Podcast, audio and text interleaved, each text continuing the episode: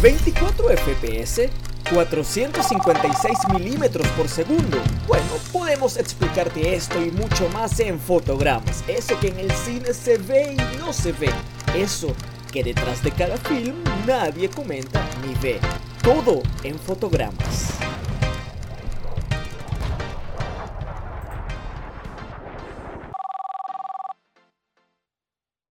El crew de las películas, la producción, los actores, el equipo técnico, el catering, los que dan la comida, todos los que forman para una película, una familia grande que a veces, como siempre, es disfuncional. El día de hoy en fotogramas queremos relacionarnos a ver cómo se trata de las personas en esta película, porque al fin y al cabo son personas, no solamente un director, un actor o un director de fotografía.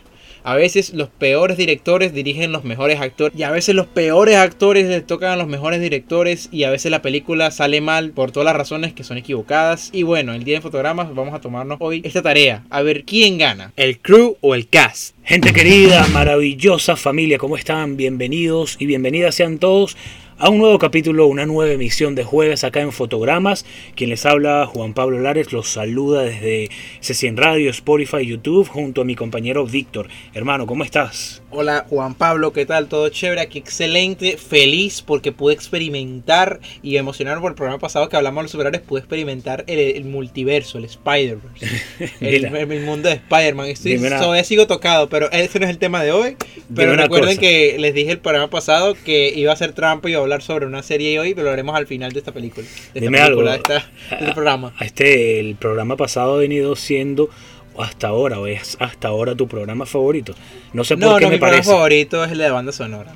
tampoco, ¿En serio? Tampoco seré mentiroso. Pero no estabas tan entusiasmado como con el de superhéroes. No sé si es que estoy errado. Bueno. O sea, estaba emocionado, pero la banda sonora fue lo que me hizo interesarme más por el cine. Así que sería por eso, sería como que ganó la nostalgia. Sí, bueno, está bien. Mira, Víctor, este, ¿cómo estás entonces? ¿Estás bien? ¿Qué has visto por ahí? ¿Cómo te fue el fin de semana? No me, no me fue mal, este, el tiempo un poquito apretado, pero pude alcanzar a ver otra vez una joya cinematográfica que hablaré sobre, sobre ella en la sesión de recomendados. Y no tuve tan mala racha, no tuve tanta mala racha, no tengo malas mm. recomendaciones para hoy. Por Qué bueno. Mira, sabes que yo me vi este, la última de Sandra Bullock, que está por allí dando bastante que hablar. Imperdonable, no recuerdo el nombre en inglés, un Forgivable, algo así. Un Forgivable. Eh, y me agradó. bueno, más adelante, por ahí hay un montón de noticias sobre esa película, pero también más adelante hablaré un, poco más en, extenso ¿no? sobre esta película. Y me vi otra que también me gustó muchísimo, pero justo ahora no sé por qué no recuerdo cuál es. Es que vi tanto el fin de semana. Pero bueno, ya en el programa ahí me iré recordando qué fue lo que vi y hablaremos sobre eso también. Entonces nada, vamos a entrar en tema, Víctor. A ver. El día de hoy tenemos un tema un poco picante, polémico, como nos gusta, señores, aquí en los nortes. Tenemos sobre el crew versus la producción. ¿A qué nos referimos? A los actores versus el director, el, el catering versus el tipo que trajo la comida mala. No, pero el, tipo bueno, eso que queda en el mismo equipo, pero realmente es crew versus cast. En español sería eh, el equipo de producción eh, contra o versus los que están delante de las cámaras, los actores y actrices, ¿no? Y bueno, los extras también entran en esto, los, los actores a destajo, los... los eh, estas personas que, participan poco con algunas líneas en, en, telenovelas, en películas, en series. Entonces nada, vamos a entrar en tema, vamos a ver quién es más importante que quién, cuál bando es más importante, cuál bando tiene más relevancia o más peso. ¿Qué crees tú, Víctor? O comenzamos mejor por definir qué es el equipo de producción y qué es el equipo sí, de vamos a definirlo un poco para que las personas entren también en materia y no se pierdan que, bueno, no sé de qué me están hablando estos señores aquí hablando de supuestamente cine. Ah, exactamente, entonces bueno, vamos a cada uno a decir eh, eh, una parte, uno dice que es el equipo de producción y el otro cuál es el el grupo de talento. ¿Cuál quieres, ¿Con cuál quieres comenzar, Víctor? Si tú quieres comenzar, ¿cuál te llama más tú sobre el que más te sientas cómodo. ¿Cuál te, o sea, ¿cuál crees tú que tienes más conocimiento? El equipo de producción. Ah, bueno, entonces bueno, voy a comenzar yo con el grupo o el equipo de, de, talento, ¿no? El grupo de talento de una película, de una serie, de una telenovela, porque... Eh, no hablamos acá especialmente de telenovelas, pero también, bueno, entran en, en lo que tiene que ver con, con el, el, arte de, en las pantallas, ¿no? El arte, la actuación y todo esto. Así que bueno, a ver, ¿Qué es el equipo de talento? Es nada más y nada menos lo que ya dije al principio, ¿no? Los actores, las actrices y los extras. También están los, en el cine, los actores de, ¿cómo es que se llama esto? Los... Eh, mm, ay, los actores de... Ya te voy a decir. Mm, los dobles. Ah, los dobles de riesgo. Exactamente. Los dobles de riesgo entonces, eh, los dobles de riesgo también entran en esto, ¿no? Cuando haces un corte, tómate un 5 segundos o un segundo para que si lo cortas de una se va a notar el corte. Ok. Los dobles de riesgo. Entonces, ya sabemos que toda esta gente que está delante de las pantallas o delante de la pantalla, aunque no se le ve el rostro, pertenece al talento, ¿no? A ver, eh, es fácil, es súper sencillo porque es, lo que todos vemos. Todo el mundo conoce a quien actúa, a quien está inmiscuido en una película delante de la pantalla. Ahora lo que, lo que están detrás es más difícil, ¿no? La gente rara vez se interesa en ellos. Y no solo el director, porque los directores también son muy famosos. Están los asistentes, están los técnicos que se encargan de levantar todo un set para una grabación, están los, eh, como dijo Víctor, ¿no? Los que se encargan del catering, de llevar comida, están hasta los guardias de seguridad, que, pero eso ya le toca a Víctor. Entonces, bueno, el cast o el talento. Ya saben que son las personas que están delante de la pantalla actuando o si bueno, si de repente es un músico que también se, se puede dar el caso que una banda está siendo grabada para un documental o para una escena de una película, ellos también, los músicos forman parte de esto. Los dobles de riesgo, los extras o los... Eh, sí, los actores, eh, eso tiene otro nombre, no es solo extras, sino los figurantes, lo llaman en algún lado, ¿no? Que es la gente que pasa y bueno, nadie sabe, son anónimos también. Así que eh, así es sencillo. Eso es simplemente eso es eh, la gente que está delante de las cámaras. ¿no? Sí, el, elenco, por así decirlo. El elenco, exactamente. No, y bueno, en el equipo de producción tenemos, ya, ya hablamos en programas pasados, cómo se realiza una película. Tenemos el director, el guionista, el productor, el asistente director, el asistente de edición de fotografía, el director de fotografía y muchísimos más. Sí. No te voy a explicar qué es cada uno, pero solamente quiero decirles que el director es el que se encarga de coordinar a todo ese, personal y también al elenco, al cast, que, no, que le dé una imagen, una forma a la película, que la veamos y diga, wow, qué buena película. Sí, totalmente. Una un director, toda la película depende de un director de su, y su equipo. No solamente el director, porque el, director puede hacer un trabajo excelente y a veces hasta el elenco, los actores, hacen lo posible para que la película salga mal. Sí, ya, hablaremos de polémicas que...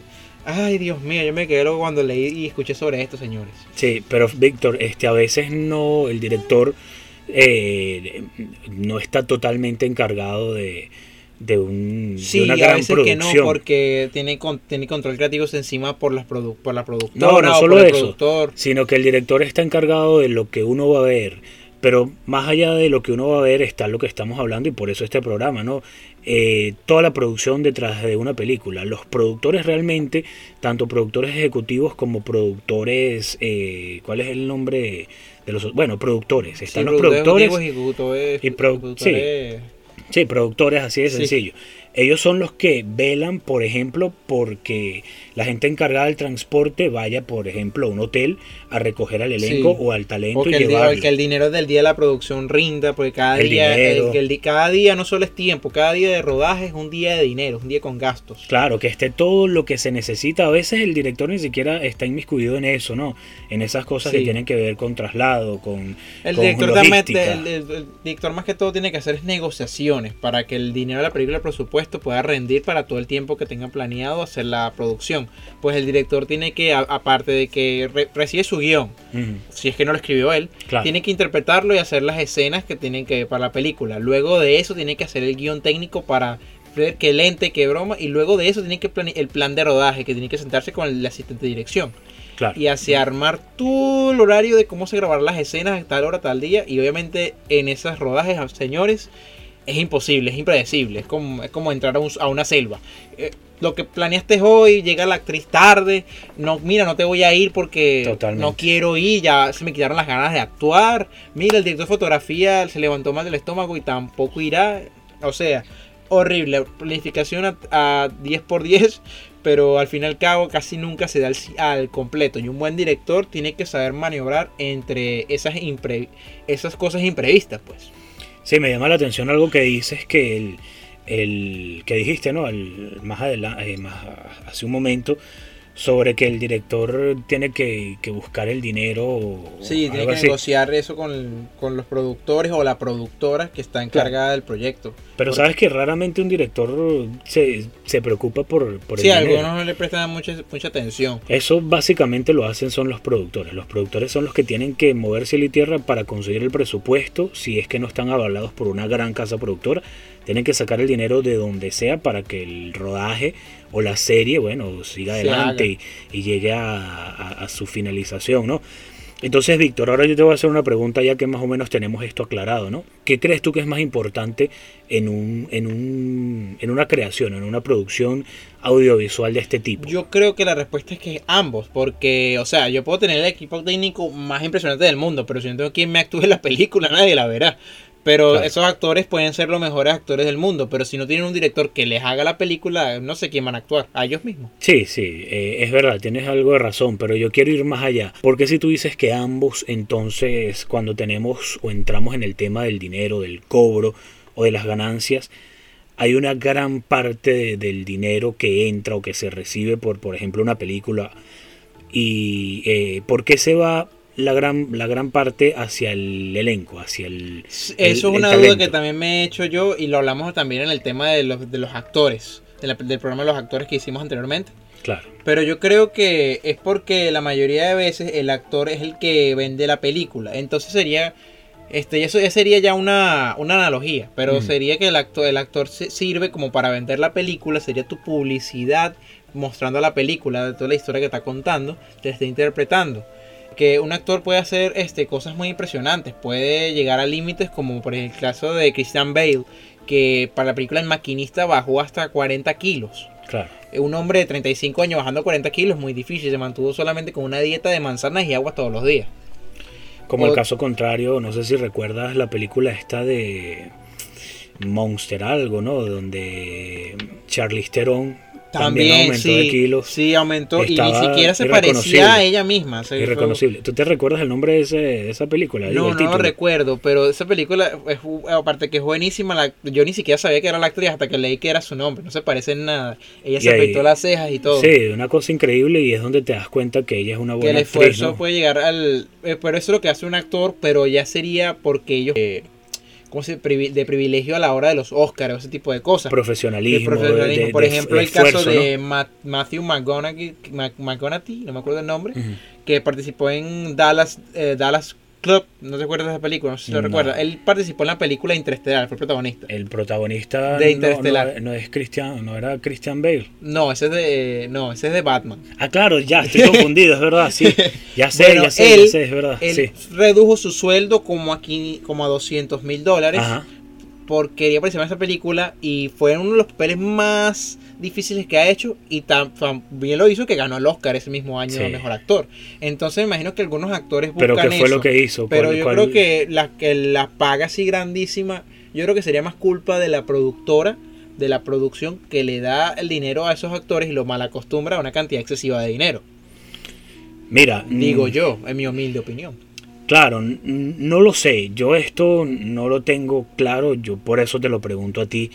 Porque si te pones a ver, por ejemplo, en una película que participen contando el elenco y contando a todos los, los que este, estuvieron involucrados en la producción, ponte, vamos a, a suponer que sean 500 personas. En una película el elenco pueden ser elenco tres. Mira, no sé, que tendrá que ser un musical, no sé. Es muy raro una película que tú veas que haya más de 50 eh, actores, entre actores, actrices, extras, eh, eh, de- dobles de riesgo. Eh, mira, tiene que ser una obra. tiene que ser una producción muy gigante como por ejemplo Sí. las de Marvel, que eso ya Sí, es no. multi mega hipermillonario. Yo creo que ni siquiera, porque si tú te pones a ver en, en esas, en la última, en Endgame, ¿no? Cuando la, la pelea, la mayoría de, los de los personajes eran computarizados. Bueno, sí. A menos que sea, no sé, una película épica. y- no sé, no sé, pero es muy raro una película con, con muchísimo, con un elenco muy grande. Entonces te pones a contar, siempre va, va a ser menos el elenco que los que están en, en la producción. Y la mayor parte del dinero se va a los que están frente a la pantalla, el talento, ¿no? Entonces por eso es que quería que tú más o menos, bueno, no sé, me arrojaras luz sobre esto, eh, porque es una, es una interrogante inmensa que yo tengo. Sí, aparte se han creado bastantes polémicas porque algunos actores eh, de verdad cobran excesivamente dinero. Algunos Sí. actores se rehusan a trabajar al menos que le paguen este 20 o 5 millones de dólares. Por ejemplo, el caso de, de Iron Man en la película de Spider-Man No Way Home. Él solamente participó como 15 minutos de película. Esos 15 minutos de película cobró 10 millones de dólares. Tony Stark. Sí. Robert No Downey Jr. sabía que estaba... Pero es esta última. No, no, en la primera de esa Ah, saga. claro, sí, que sale como al principio. Sí, eso, entonces solamente participó 15 minutos y cobró ese dineral, ¿Cuánto? como 15 o 20 millones de dólares. O sea, y no sé por qué le dan tanto dinero. Yo creo que es un poquito innecesario. Mira, yo no sé. Da- por Ahora, el caso disculpa, de. ahora que no, estás tranquilo. hablando de, de- de- de este de Robert Downey Jr., eh, no sé si recuerdas la, primera película de Iron Man que War Machine, el actor era un Sí. afroamericano y después lo cambiaron a la segunda, ¿te acuerdas? Sí, sí. Bueno, fue porque, eh, no sé si esto, estás enterado de esto, No, sí, que yo sé, yo sé lo que te contando. Termina, tranquilo. Sí, que para la segunda entrega de Iron Man, de Tony Stark o Robert Downey Jr. eh, pidió que le aumentaran el sueldo, pero exageradamente, y tuvieron que reducir el sueldo de War Machine, que yo no recuerdo el nombre de este actor, y él dijo, mira, yo no voy a trabajar por menos dinero de lo que trabajé en la primera, y mucho menos por menos dinero que este señor, porque, o sea, que es- es- también son divismos, ¿no? Él dirá, bueno, este no es más que yo, y con razón Sí, se no, fue. y bueno, es que es justo que le paguen un poco más dinero a él que a ti porque él es el protagonista. Claro, un Pero- poco más de dinero, Víctor. pero- 100 mil, 200 mil, pero eso no fue. Sí, fue ya fue millones, millones No, de no, dólares. demasiado. O sea, una exageración. Lo mismo pasó con este pana, el Capitán América, que cada vez que iba a firmar, él pedía más y más. Y bueno, No, y a veces es que se, es que es impresionante. Algunos actores, como te conté en, en el programa de los actores, por ejemplo, Canyon Reeves reduce su sueldo a una cantidad mínima. Que mira, yo cobro esto poquito, pero agarran y ponen, bueno, yo, yo me llevo 50, 60, 80 o 20% de las regalías de la película. Y de la taquilla. No, hombre, ganan hasta 200 millones de dólares. Lo mismo que hablamos acá sobre The Big Bang Theory, ¿no? Que cada vez que se estrenaba una nueva temporada, los actores pedían aumento.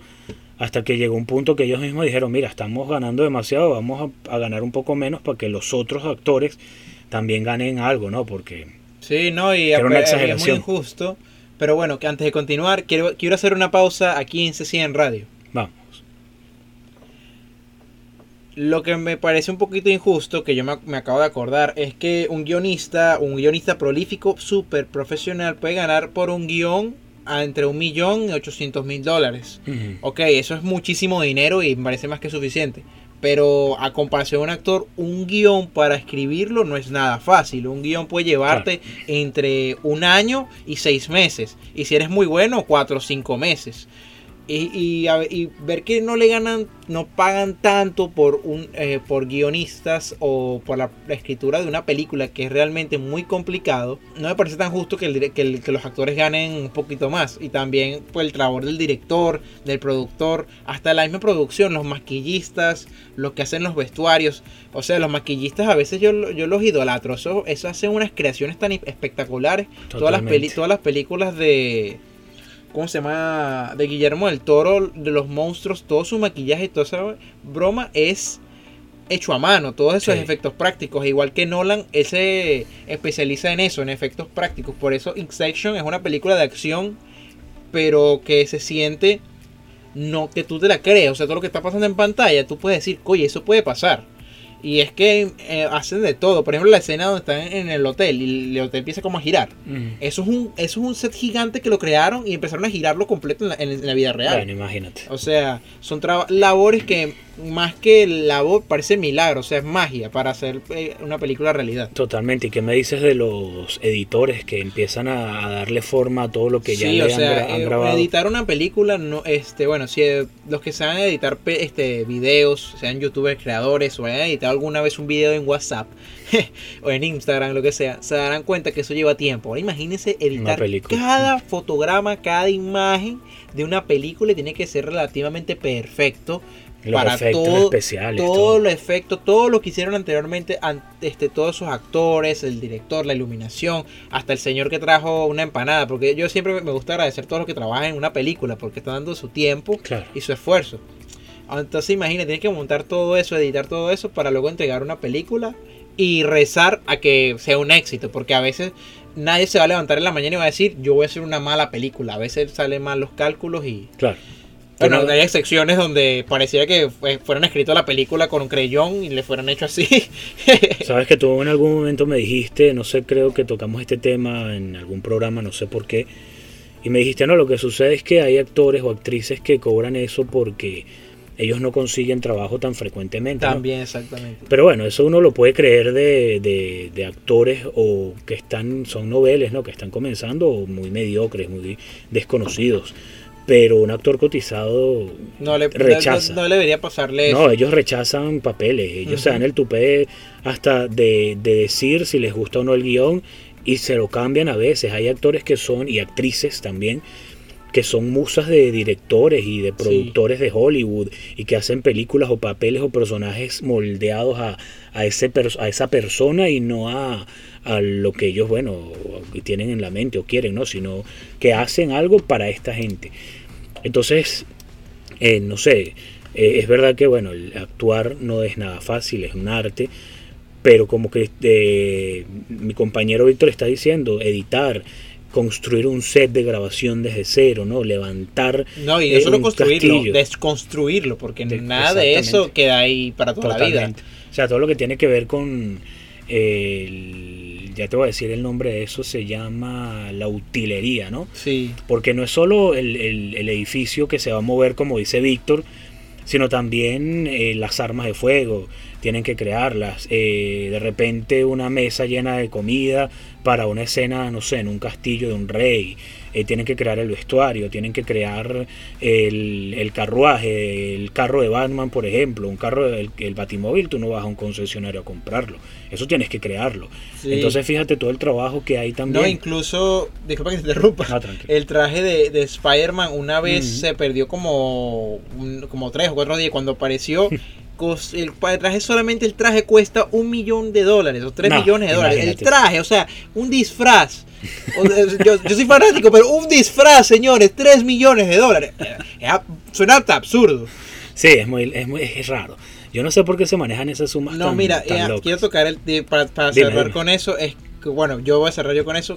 Eh, por ejemplo, que me acabo de acordar, la producción de Harry Potter. Ok.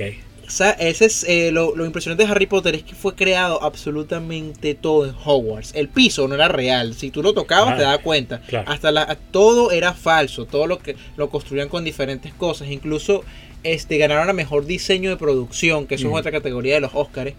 A varias veces ganaron hasta 3 o 4 Oscars por la, por la cantidad de detalles que hacen. Y por ejemplo en la película Animales Fantásticos no encontrarlos, el protagonista pasa por las calles de Nueva York o de Londres, no me acuerdo, y pasa entre una tienda.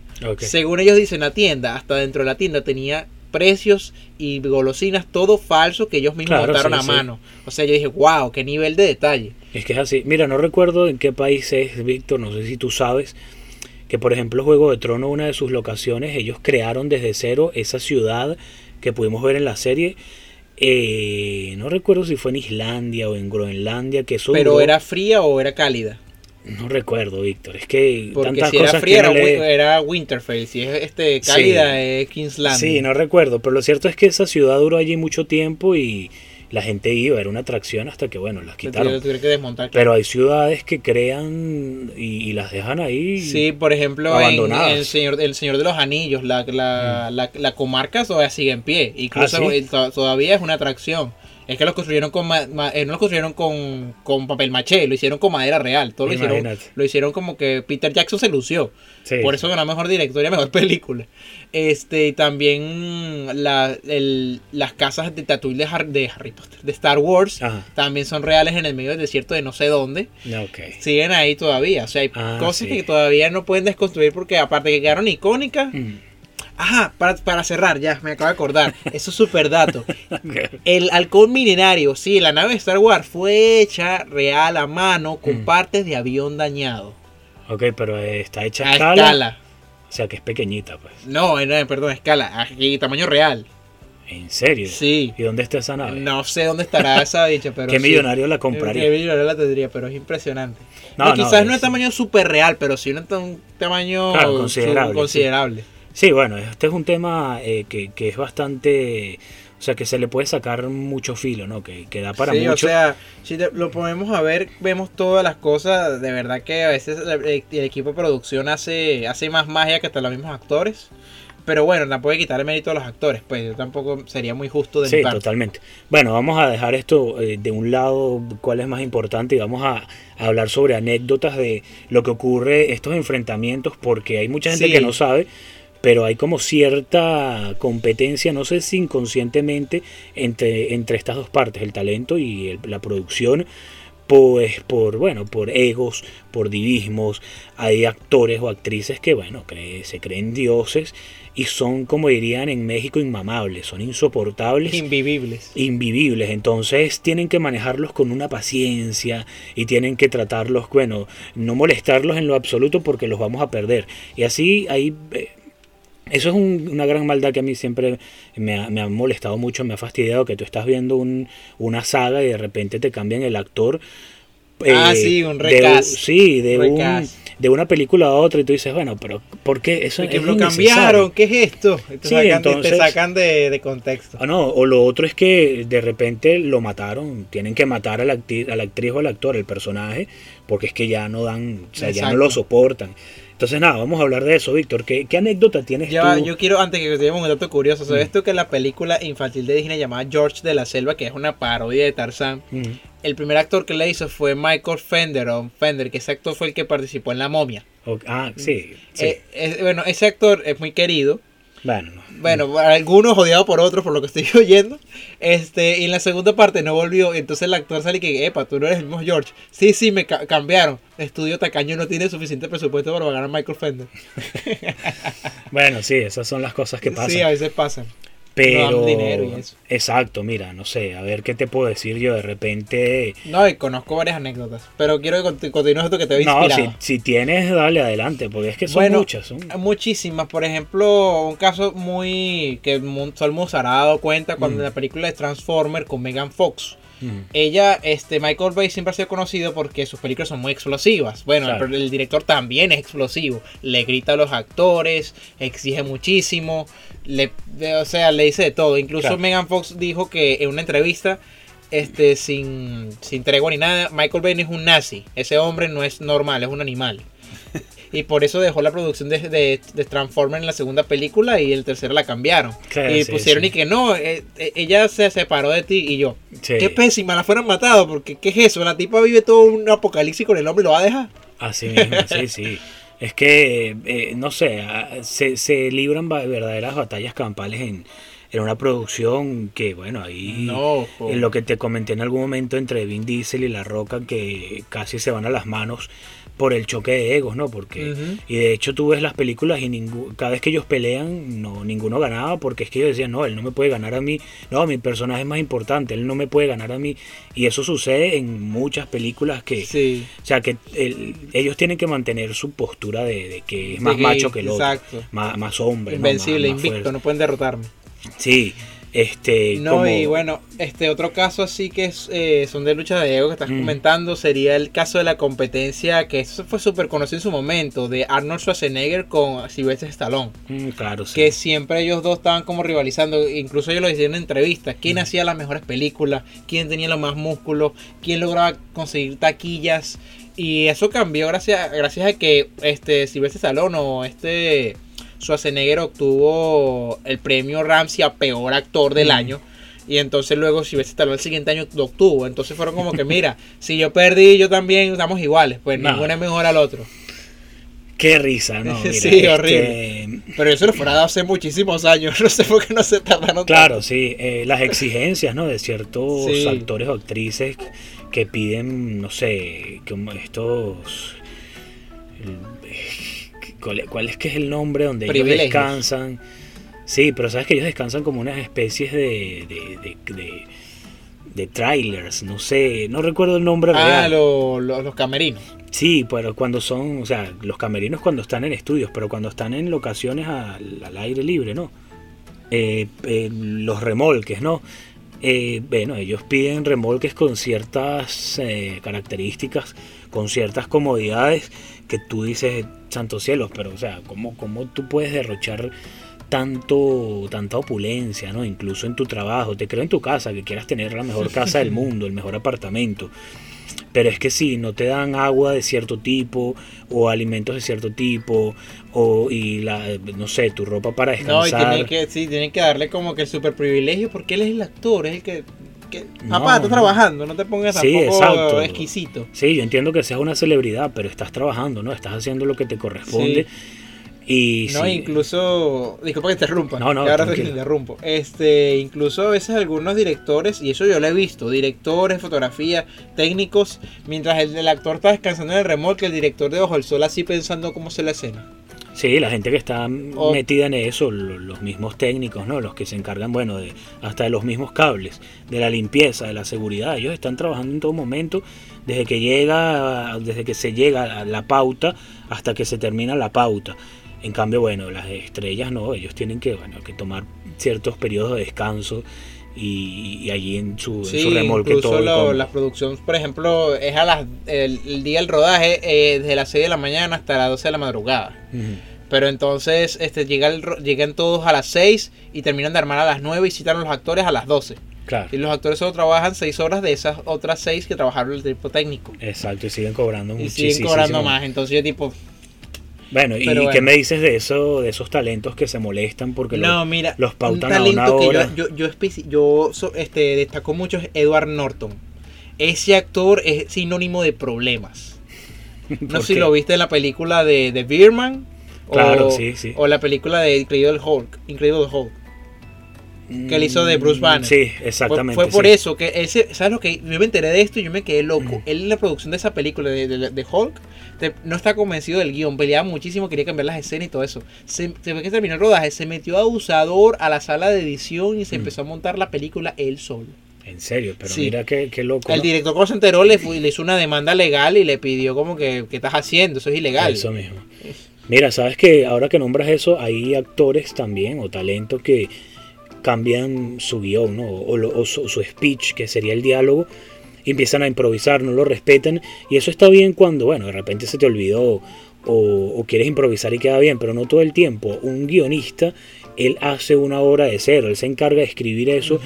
y eso se tiene que respetar. Eso es profesionalismo. Tú no tienes por qué decir lo que tú quieras simplemente porque o no te dio la gana de estudiarte o aprenderte el guion o porque te parece que es mejor lo que tú piensas o que tienes para decir. Entonces eso también es un poco falta de respeto y eso hay muchos problemas en un set de grabación también por eso, ¿no? Porque eh, hay actores o actrices que les da por cambiar el guion o por eh, improvisar de repente y no respeta la pauta o no respeta al compañero que está actuando con no él. me, me acuerdo el nombre del director ni el nombre del actor, pero hay un, hay un, hay ciertos actores y un actor en específico que cuando le, le pasaban las lo hacía a propósito, cambiaba lo- la- los mejores diálogos, Claro. respetaba todo, pero los mejores diálogos, los momentos Mm. más precisos, cambiaba el diálogo a propósito para eclipsar o asustar, molestar al director. Sí, imagínate. Sí, sí, es una guerra muy loca. Bueno, y esos que llegan tarde, que los pautan a una hora y llegan tres, cuatro horas más tarde porque son hombre. divos. Eso también. eh, Ahí, mira, es no sé qué tan raro es, pero es muy raro cuando eh, un crew eh, se compenetra de, de ambas partes, tanto talento como producción, y la cosa fluye fenomenalmente. Es muy raro. Siempre, Sí. No, siempre hay la manzana de la discordia. eh, entre actores muy, es muy, muy común, por ejemplo, la actriz que hace de Pepper Pops, la esposa de Iron Man. Ajá. Con Scarlett Johansson no se lleva absolutamente nada bien. Bueno, y La- los que- ni- en producción ni le habla. Exacto, pero esta, ella, ellas porque eh, eh, ocasionalmente coincidían, pero cuando son los protagonistas que se detestan, ¿qué me dices de eso? Ay, eso es peor todavía. tienen que estar hablándose todo el tiempo, tienen que compartir escena y no se quieren ni ver. Por ahí hay anécdotas que ellos, ahí no recuerdo cuál, pero hay muchos que, que usan esto, ¿no? Que ellos no se dirigen la palabra y la producción tiene que... eh, Grabar la actuar- escena individual. No, actuar como intermediario, es decir, mira, Víctor, sabes que Juan Pablo no nos hablamos, en- vamos a, a suponer que tú y yo, que tú y yo no nos hablemos, entonces la producción viene, Víctor, sabes que Juan Pablo no le gusta que hagas esto y esto, por favor. O Juan Pablo, sabes que Víctor... Ay, que son niños entonces. No, es una cosa, yo no sé, es, es- es muy, es súper difícil y, y yo entiendo pues que a veces, bueno, el trabajo puede ser duro, estresante, ¿no? Pero, pero tienes que mantener tu profesionalismo. No te cae bien una persona, bueno, háblalo, no sé, Sí. eh, o, o conversa lo que tengas que O un conversar allí. una tregua. Claro, allí y de, de la puerta para afuera, bueno, ya, ni, ni se miren. ya. Pero bueno, antes de continuar, vamos a hacer una pausa C en radio. ¿Qué, qué tal ahora? ¿Te parece bien? Dale. Y bueno, ahora vemos al otro lado de la moneda. A veces, si sabes, obviamente que debes saberlo, directores que son invivibles. Hmm. Directores que pareciera que, pero ¿por qué tienes que ser tan, tan animal? Sí, por ahí hay directores, por ejemplo, que le lanzan objetos a los actores cuando se equivocan y agarran unas rabietas que como niños, ¿no? Sí, no, Yo horrible. entiendo que te puedas molestar, Mira, el, pero el caso que más me, me interesó, este, voy a dejarlo de último porque ese caso me parece de lo mejor. Pero el caso, uno de casos más curiosos es este Akira Kurosawa. Mm, que ese director llegaba y le llegaba al, al set e insultaba y se refería de ofensas de la A a la Z de todo, del- de todo el, del elenco de los actores. ok. Incluso una cosa que yo, yo me reí, yo pensé que era un chiste, pero el bicho cuando agarraba y decía que tenían que los actores usar este, la ropa dos meses antes para que parezca vieja y no se viera nueva, tuvieran que usarla dos meses antes que se fuera desgastando. Y Entonces hablamos Mira, de un director que hacía más que todo época japonesa con las armaduras, ese tipo de cosas. Entonces imagínate. Pero sabes que eso me parece una genialidad, porque algo que a mí me choca de alguna producción es eso, que tú veas la película y la ropa esté nueva, y más si es una película de época que antes la gente lavaba en el río, o Sí. no, o, o Sin como-.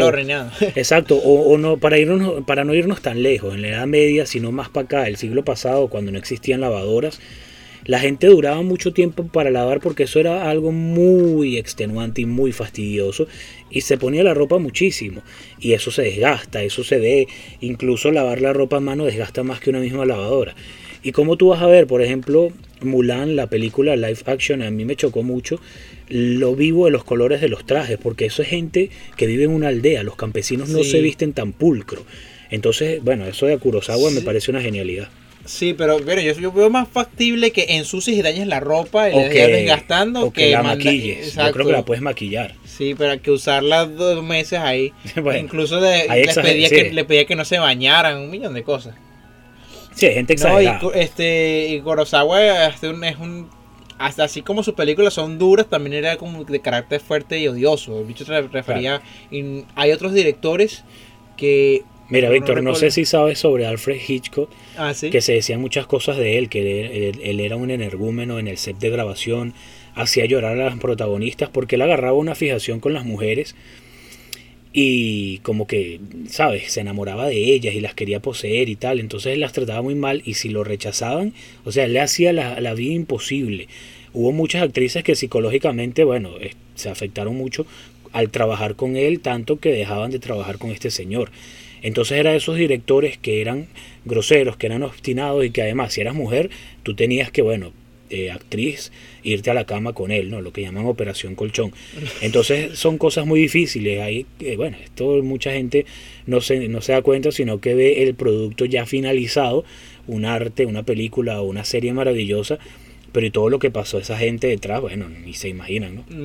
No, y a veces hacen unas peleas impresionantes. Por ejemplo, este, wow, me siento mal por no saber los nombres justo ahora, pero hay un director este irlandés, no me acuerdo el nombre, ¿Cuál que es que el director Ernest Herzog, que la producción de una película que no me acuerdo el nombre exactamente justo ahora, el director tuvo la brillante idea de mandar a los actores a este a hacer un acto de casi que muy muy riesgoso de Ujú. montarlos sobre una balsa y unos rápidos de un río, una quebrada, ¿sabes? Los ríos que van muy rápido, que pueden hasta caerse y morir ahogados. Claro. Montados y también este, estuvo en este, ¿cómo se llama esto?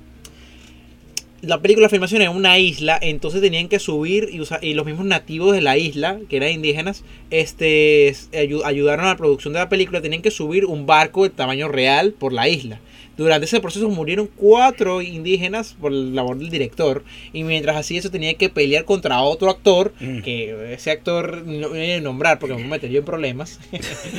ese actor es súper problemático. Lo odiaban. Que, Ok. se quería, que se quería hasta ir hasta los golpes. El director y el actor. Era. Dato curioso. Era su actor fetiche. Ujú. Y aún así se odiaban. O sea, impresionante. Tanto tus producciones, pero bueno. Bueno, imagínate, sí, es que eh, son tantas cosas que suceden. Ya yo, por ejemplo, para dejar este tema hasta acá, Stanley Kubrick, que también tiene una fama de, de, bueno, de cascarrabias y, y de irreductible, esos directores que quieren todo impoluto, organizado, No, pero le hacía no repeticiones de, Sí, de- sí. de las tomas como hasta 120 tomas. Sí, era una cosa que, que, que est- estresaba mentalmente mucho a la gente que trabajaba con él de ambos lados, de los de atrás y los de, los de adelante, ¿no?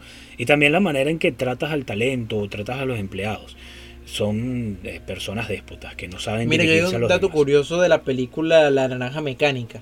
Cuando hicieron esa película, sabes que en la escena al principio al actor le colocan como unas gotas mientras está haciendo Claro. la del- Bueno, ese, Sí. ese, ese que decir porque el doctor es un doctor real. No, No, estaba no ni siquiera. Sí, era un doctor real, no estaba metido en la escena. Lo que pasa es que le causó un problema en la córnea al actor colocándole. ¿En serio? Sí, colocándole todas esas cosas, tipo de cosas. Entonces, para evitar que quedara ciego, tuvo un doctor al lado y lo tuvo que grabar, lo tuvo que dejar ahí. Sabes que ese actor yo no recuerdo el- no recuerdo el nombre, pero él ya estaba no creo que está vivo, disculpen mi ignorancia, pero hace poco ya estando viejo él eh, comentó en una entrevista que haber trabajado con Kubrick y en esa película había sido una de las cosas más difíciles para él por eso mismo, porque eh, para empezar lo que él le metían en los ojos para abrírselo, eso también le molestaba mucho y le causaba cierto daño, ¿no? Yo no sé hasta dónde eso acarrió daños Pero en sí. su cuerpo, pero, pero sí era Sí, exagerado. no, incluso en la producción de Jack Nicholson en la Mm. película del Resplandor dijo, ya que este Kubrick tiene un nuevo una nueva definición de meticuloso, luego de Mm. 45 tomas para repetir una escena No, y con la y que la que se le pasó mal fue la fue la actriz. Porque se refería a ella mal, la trataba horrible, Ujú. la empujaba hasta hacerla llorar. Repitió la Sí. escena como 100 veces y luego cuando ella hizo eso para que quedara bien el personaje. Ambos actores a- este, les vino eso como muy grato, les ayudó bastante. Pero ninguno de los dos quiere repetir la misma experiencia con Kubrick. Y siempre, en todas sus películas es lo mismo. totalmente. Pero bueno, Víctor, este no sé, yo creo que ya hemos hablado bastante de este tema, no sé si quieras eh, agregar algo más Bueno, o pasamos quiero recordar que me acabo de acordar de una polémica que hubo con Christian Bale, nuestro. Batman, ese actor que es muy amado. Bueno, en la filmación de Terminator, el director de fotografía como que sin querer se metió en la, en la escena o estaba probando la luz. Bueno, el actor le hizo un número completo de, de Claro. insultos de la A a la Z, gritándole, desproporcionándole. Pero voy a colocar hasta el audio. Va a estar en inglés y lo que saben inglés este, van a verse un poco sorprendidos de cómo un actor se puede referir así a una persona. Kick your fucking ass! I want you off the fucking set, you prick! Sorry. No, don't just be sorry. Think for one fucking second. The, the fuck are you doing? Are you professional or not? Yes, I am. Do I fucking walk around and rip down? No, shut the fuck up, Bruce. Do I want? No! No! Don't shut me up. Am I gonna walk around and rip your fucking lights down in the middle of a scene? Then why the fuck are you walking right through? Ah, da da da da, like this in the background. What the fuck is it with you? I was looking at the light. Oh, good for you. And how was it? Sumamente Impresionante, ¿no? súper, súper antiprofesional y fuera de ética. Mira, Pero acabo bueno. de recordar algo más, no sé si tú te enteraste de esa supuesta polémica que había con la chica capitana Marvel, no recuerdo el nombre de la actriz, que, que la gente de, de Marvel no quería trabajar con ella y todos la detestaban. Y tal. Sí. Eh, no sé por qué, yo nunca le presté atención ni seguí Bueno, eso, sí, pero... Yo pero tengo más o menos una especie de lo que pudo, pudo haber sido ese problema. Lo que pasa es que no es que fue odiada, sino que cuando se introdujo el personaje, todo el mundo, ella, este, Marvel tuvo la brillante idea de declarar que es el personaje más poderoso de todo Marvel Studios. Pero y por eso Y, a los- y los fanáticos y que, wow, ¿qué hará? ¿Y qué pasa? La actriz con una actitud muy odiosa dijo, este, soy más poderosa porque soy mujer, vive el feminismo, y la agarraron por ahí. Entonces, imagínate. Empezó a decir que no, esta mi persona no depende de ninguno de otro, sé que broma y un millón de cosas. Y la Claro, volvió, claro. se volvió como muy odiosa, pues. Y empezó a decir que las las- los superiores de mujer están sexualizados, lo cual no es mentira, pero Mm, sí, sí. tampoco. Bueno, sí, yo una de las cosas por las cuales yo, yo he no es mentira. la Mujer Maravilla es por cómo le queda el traje a Gal Gadot. Pero es, que No, ella- mentira. pero es maravilla, es una maravillosidad. ¿Cómo vas a pedir tú? ¿Cómo, cómo quieres tú que se vea? no, pero es cierto, eso sí tienen razón. Sí, pero. Mira, Víctor, yo creo que es momento de pasar ya. Vamos a hacer una pausa acá en C100 Radio y cuando volvamos, nos vamos con la primera sección de fotogramas. Bueno, acá estamos ya de vuelta en fotogramas y vámonos, Víctor, con la primera sección del día de hoy jueves. ¿Y va a ser cuál? Noticias.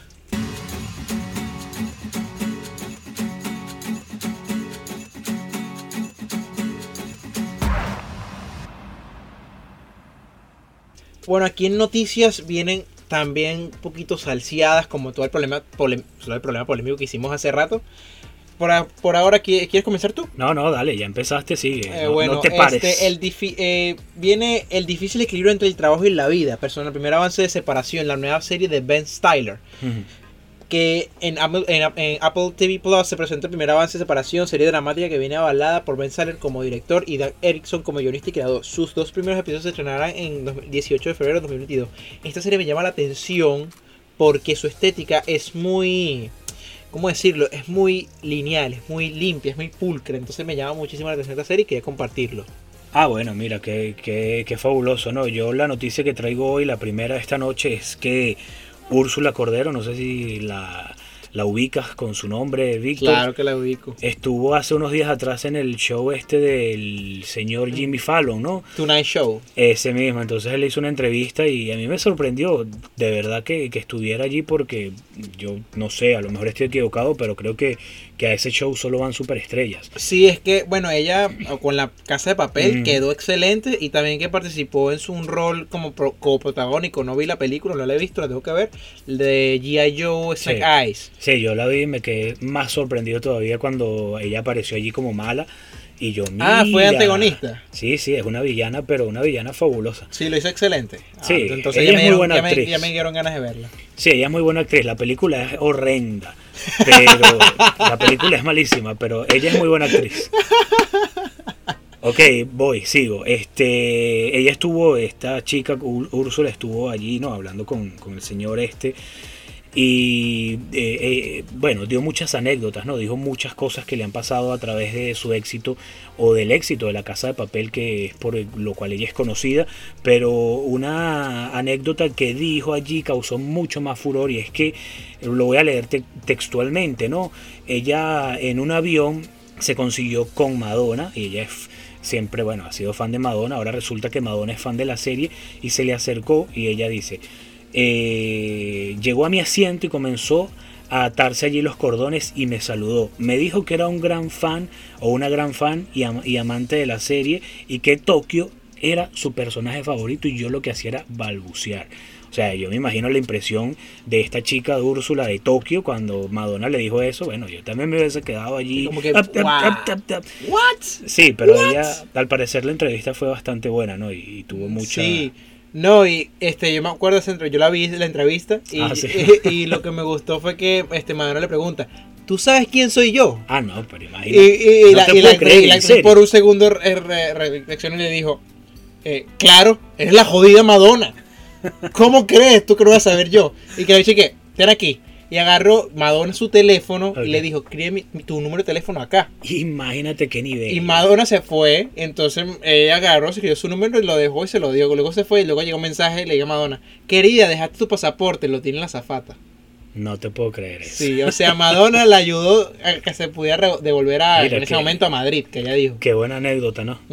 Imagínate tú la repercusión de esta serie y, y, bueno, cómo les No, y cambió es la una vida. buena serie que, bueno, tuvo sus altibajos como todo. Claro. No he visto la última temporada, es un sacrilegio, lo sé. Pero, este, según me comentaron, es muy buena, así que la voy a ver y las recomiendo un poquitico es escondidito Casa de Papel, Sí. que no pasa de largo. Es una serie muy buena y los personajes son muy chéveres. Sí, yo la terminé de ver, ni, ni no sé por qué no sabía que ya habían montado los últimos cinco capítulos, me enteré tarde y la fui a ver. Pero sí, es una serie que se puede ver. Claro, Pero es como bueno. tú dices, hay un momento como que empieza a tambalearse y tal, pero, sí. pero es, es como todo, es que Sí, ma- sí. yo- mira, yo supongo que, que le, le dijeron alarga esa serie, alárgala. No, sí, totalmente. Pero bueno, eh, no estamos en sección de, de review por ahora. Mm. Vuelven los Goonies, así señores, los Goonies, ¿saben de qué estoy hablando? Como serie televisiva, después que Fox haya decidido no continuar la serie de Goonies, envía Variety e informa que Warner Bros. Televisión seguirá adelante con la recreación de la mítica película de los 80 con una breve historia que, con por título Our Time. El proyecto que tiene como objetivo recuperar la película comedia y aventura que ha sido adquirido por Disney Plus. Bueno, y uno de los actores más famosos de Hollywood y ganador de un premio Oscar, George Clooney, reveló en una entrevista a la periodista Hadley Freeman del diario británico The Guardian, o sí, The Guardian, ¿no? Así es que se pronuncia, Víctor. The Guardian. The Guardian, Es. The Guardian. Ok, la razón por la que rechazó ganar 35 millones de dólares en un día o por un día de trabajo. El actor reconoció que no se arrepiente de su decisión, ya que lo hizo por principios éticos y lo conversó con su esposa, la abogada de derechos humanos Amal Clooney. El trabajo consistía en un anuncio para una aerolínea. El artista manifestó que tras pensar mucho en la oferta decidió rechazar al saber que no podría conciliar el sueño de manera tranquila aceptando un trabajo de un país donde no se respetan los derechos humanos. Y esto a mí me dejó un poco helado porque enseguida, bueno, pudo venir a mi mente más o menos cuál es ese país, ¿no? Que tiene una bandera tricolor. Pero es lo que Pero yo sí, pienso, a lo mejor sí. estoy equivocado, ¿no? No, sí. Pero sí, maravilloso. completamente cierto. Esto es un hombre con ética, con profesionalismo y no como ciertos No, cantantuchos por ahí. Sí, exacto, y no, y bueno, no, no entremos en temas polémicos, pero eso demuestra que no importa qué cantidad de dinero o qué estatus tengas, tú tienes que mantener siempre tus principios. Claro, y mire, y 35 millones por ser imagen de una aerolínea, santo cielo. Lo que estamos hablando, ¿no? De... De muchísimo dinero.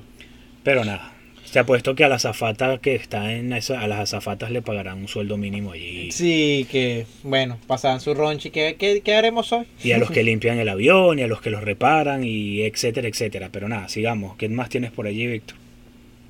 Se anuncia la más esperada del 2022 y MDB, la página oficial de cine internacional, revela que sus estadísticas y menciones dentro de su po- po- posiciona a The Batman de, Ma- de Matt Reeves, la película más esperada del próximo año.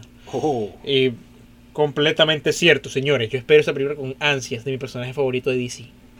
¿Cuál es tu personaje favorito? De DC, Batman. Batman. Obviamente, es que, que obvio, entre Flash y Batman, Batman. Ok, sigamos. La actriz colombiana Sofía Vergara habló sobre la etapa de los 50, la cual se acerca a su vida el próximo año. En una entrevista en el Universal de México, la celebridad comentó sobre los desafíos que enfrenta con este nuevo, nuevo año de vida. Me siento súper vieja al saber que cumplo 50 en este julio próximo. No lo puedo creer, bromea, ¿no? O bromeó. No me puedo quejar, no hay nada ahora con lo que piense que quería hacer tal cosa y no la hice, no la hice, dijo. En la conversación la estrella de Modern Family habló también de lo que supuso la pandemia para el mundo. A muchos les ha ido muy muy bien y a otros están y otros están desapareciendo, dijo. Asimismo comentó que cree que habrá algunos cambios, no solo en la vida cotidiana, sino en la industria del entretenimiento. Y así es, señores, ya bueno. Leonardo. DiCaprio no estuvo de acuerdo con la escena de desnudo de Meryl Streep en la película de Don't Look Up. Al parecer DiCaprio se molestó porque en la escena de una película que no he visto y me da rabia no haberla visto todavía, no mires arriba, hay una escena donde la actriz este, Meryl Streep, muy conocida por sus papeles, que si no saben cuáles son, señores, tienen que ubicarse, esa actriz tremenda, este, tiene una escena de desnudo, quizás sexual, al parecer el, el- actor no le parece justo y ético que una actriz haga eso. Y para aprovechar y cerrar, James Cameron admite que ve difícil que las secuelas de Avatar recauden mucho dinero. Y señor, James Cameron tiene toda la razón, porque la primera recaudó por efectos especiales, pero la historia es medio nula. Sí, bueno, ¿sabías que Scarlett Johansson va a trabajar Sí, nuevamente quería con Marvel? comentarte eso, pero sí. Bueno, ¿qué me ibas a decir sobre eso? Que sí, re- por fin, este, será que cerraron ya las pases, ya volvieron Sí, a... sí, ellos ya eso lo volver a- a hablar, sí, a realizar las películas. Lo que me parece muy tonto es que todo ese, problema que se originó, no, se- no pueden cortar lazos con ella. Muy. Es aprovechoso. Sí, bueno. Pero bueno, ¿quieres pasar a, ot- a otra sección? ¿Te parece ir a la sección de Claro, sí, recomendados? vamos a recomendados y yo creo que terminamos por hoy, Víctor. Y aquí en recomendados tengo una retro una retro recomendación, la película Matrix del 2000 del, do- del 99 de 2 horas y 16 minutos, una película que bueno, ya, ya todos saben que viene la cuarta parte dentro de poco el 22 de diciembre de este mes. Y está, estoy súper emocionado, así que me tomé la tarea de ver de nuevo esta película y déjenme decirles que es una película que de hace 21 años, 22 años, perdón, no ha envejecido. Yo siento que esta película salió este año. Coño, qué bueno. Yo más a nunca nivel las vi. narrativo es buenísimo. ¿No la- ¿Cómo? Que yo más nunca las vi. Yo las vi las Ah. primeras veces y ya. No, a mí me pareció esta película, aparte que sí tiene sus, sus cositas, pero me pareció la película excelente, súper Sí. buenísima. Y Bueno, en su Y- tiempo, imagínate. En su tiempo pegó muchísimo y me pareció una película excelente. De culto. No sé de si culto, y sabías, la, ¿no? que, la que recomiendo aquí nuevamente porque todos los amantes de cyberpunk, de la ciencia ficción, de una trama ligera, no tan pesada, pero interesante, y al mismo tiempo una acción genial y divertida, esta película abarca todo, desde una cosa muy de autor hasta una cosa muy de comercial, por así decirlo. Sí. Bueno, este, yo voy a recomendar hoy, Víctor, eh, que eh, acates esta recomendación. Es un estudio, ¿no? Que se llama Oats Studios. eh, y está, bueno, esto es un- una productora cinematográfica que no ha hecho todavía un largometraje. Ellos comenzaron en, en el 2017 con un cortometraje muy, pero muy, muy, muy viral. Se hizo muy viral este cortometraje, lo realizaron, lo montaron a YouTube y bueno, las vistas fueron algo exorbitante. Y más o menos eh, est- este estudio estuvo eh, acercándose a lo que buscaba, ¿no? Este estudio o esta productora, esta casa productora, eh, fue creada por el surafricano Neil Blomkamp. Espero haberlo pronunciado bien. Es un señor que, bueno, que ya tiene, ha sido nominado a los Oscar varias veces solo con cortometrajes. ¿Y qué pasó? ¿Qué, qué es lo interesante de este señor? Que él en Sudáfrica crea Oats Studios, eh, hace su primer film o su primer, no, su primer cortometraje de, eh, no recuerdo, 10, 20 minutos, es súper corto, lo monta a YouTube, se hace viral porque eh, su mayor sueño es que Hollywood eh, le, le dé un presupuesto muy grande para una película que, bueno, él tendrá en mente, no sé qué será. Lo cierto es que desde el 2017 hasta hoy 2021, que han pasado ya cuatro años desde que este señor salió a la luz pública, él ha estado haciendo una serie de cortometrajes que Netflix los acaba de montar en este año, ¿no? No recuerdo, cu- no sé cuándo, lo descubrí hace poco y me pareció fabuloso porque Netflix se tomó la molestia de montar todo lo que él ha creado hasta ahora y es fascinante, de verdad que todo el trabajo de este señor... No, imagino que tuvo que mover muchísimos muchísimas conexiones porque Netflix, dato curioso señores, como yo le he Mm. comentado hace mucho tiempo, Netflix no te va a leer ni ver un cortometraje nunca. Así es. Solo tienes que tener a alguien que trabaje en Netflix, que lo vea y pueda quizás meterlo en la plataforma. Sí, eso es lo fantástico, que una casa productora que es Oats Studios haya sido, o sea, o sí, haya sido eh, vista, ¿no? Que, que Netflix la haya tomado en cuenta y que le haya abierto un espacio en su plataforma con un, no sé cuántos, creo que son ocho cortometrajes que te los puedes ver, eh, toda, el- o sea, toda la serie de, de esta gente te la puedes ver, no sé, en ¿Cómo una se hora. llama la serie de cortometrajes? Oats, así mismo lo montaron, Oats, Oats, Studios. Entonces lo llamativo es eso, que tú ves Oats Studios y tú dices, bueno, ¿qué es esto? Te pones a leer la sinopsis y te das cuenta que es una serie de cortometrajes, pero cortometrajes, o sea, realmente cortometrajes, 20 minutos, 25 minutos, pero son fantásticos. Es una cuestión maravillosa lo que este señor ha hecho con dinero eh, que él ha conseguido con sus productores de gente, bueno, no sé qué tipo de patrocinantes habrá tenido, ¿no? Pero, o sea, de Hollywood o de grande, de Bollywood, nadie le ha dado plata a este De señor. Bollywood. Sí, nadie le ha dado plata a este señor, o sea, de esos grandes para que él haga su... eh, la- Sí, las claro, cosas tan... un director que trabajó bastante su obra. Sí, pero son maravillosas. Como, como tu fetiche de la casa de la casa de los juegos del calamar. No, bueno, no, Sí. no, no es mi fetiche, no, pero, Pero, es una, una serie bastante, notable, bueno, ¿no? bastante notable. Pero fue exactamente, exactamente lo mismo. Una serie que fue escrita hace 10 años Claro. y fue tomada en cuenta justo, en cuenta justo ahora. Y Sí, valió, valió la pena la espera. Sí, bueno, pero es maravilloso lo que este señor ha hecho con tan poco. De verdad que si la ves, Víctor, te vas a quedar así como que, "Beh". imagínate Ok, lo voy, que voy a este señor. inspirarme hoy en la noche a verla. Sí, mira todo lo que este señor creó, no con tan poco. Pero bueno, yo esta es la, recomenda- la recomendación que tengo. ¿Quieres ir a, a- a no recomendar algo?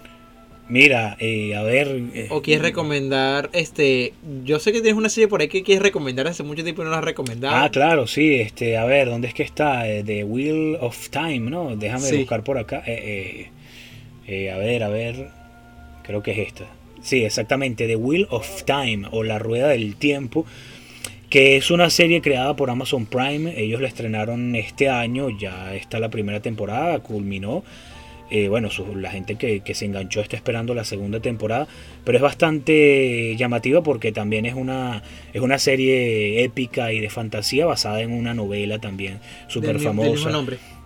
Sí, una novela titulada con el mismo nombre tal cual tú lo dices, que ha vendido más de 90 millones de copias, imagínate tú. Un bestseller. Sí, Wow. un bestseller. Entonces, lo que a mí me llamó la atención de esta serie es bastante agradable, ¿no? No es, al menos no me parece, o no es de mis preferidas, pero es muy agradable porque tiene esa remembranza a lo que pudo haber en su momento, haber sido en su momento Harry Potter o El Señor de los Anillos, Narnia, ¿no? Entonces, si tú eres amante de este tipo de, de producciones de fantasía, seguramente La Rueda del Tiempo Eso te va a es para gustar. mí, dice Víctor. Yo lo voy a ver. Sí, seguramente te va a gustar. Ah, bueno, eh, es más o menos similar a The Witcher, ¿no? De magos Ah, y me brujas. encanta, la voy a ver ya mismo. Y bueno, hay un spoiler.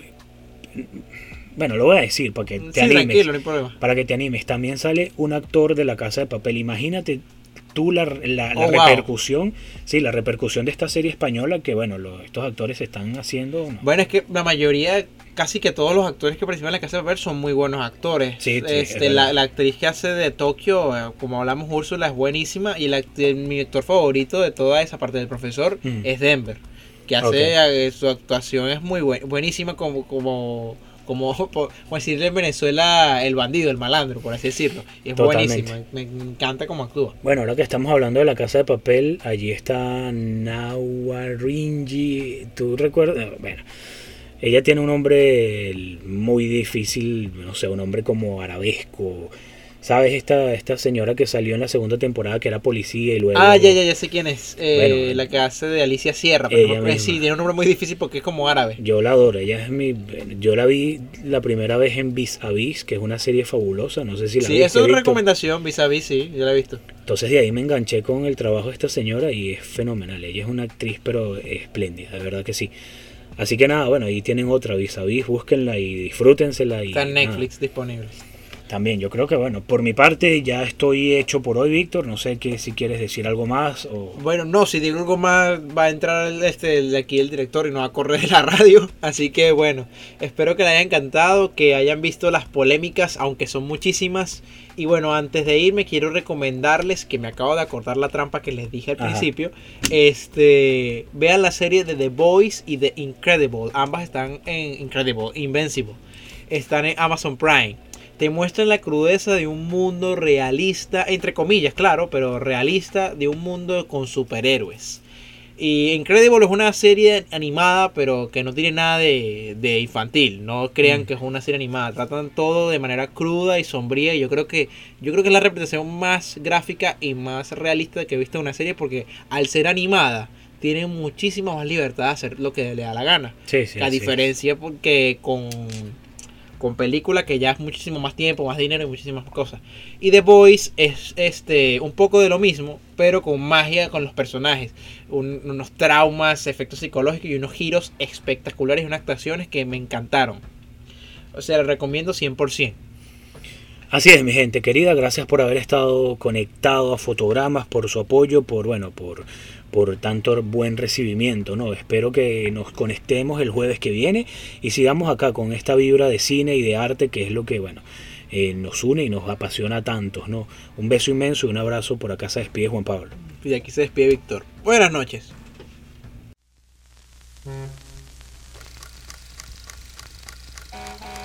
Todo tiene su iceberg y aquí en Fotogramas trituramos cada pedazo de ese inmenso e incómodo pedazo de hielo cinematográfico, su punta y su gran parte oculta, como si fuese un buen granizado. Por cierto, ¿de qué sabor le vas a pedir hoy? ¿Un podcast de cinéfilos para cinéfilos. Fotogramas.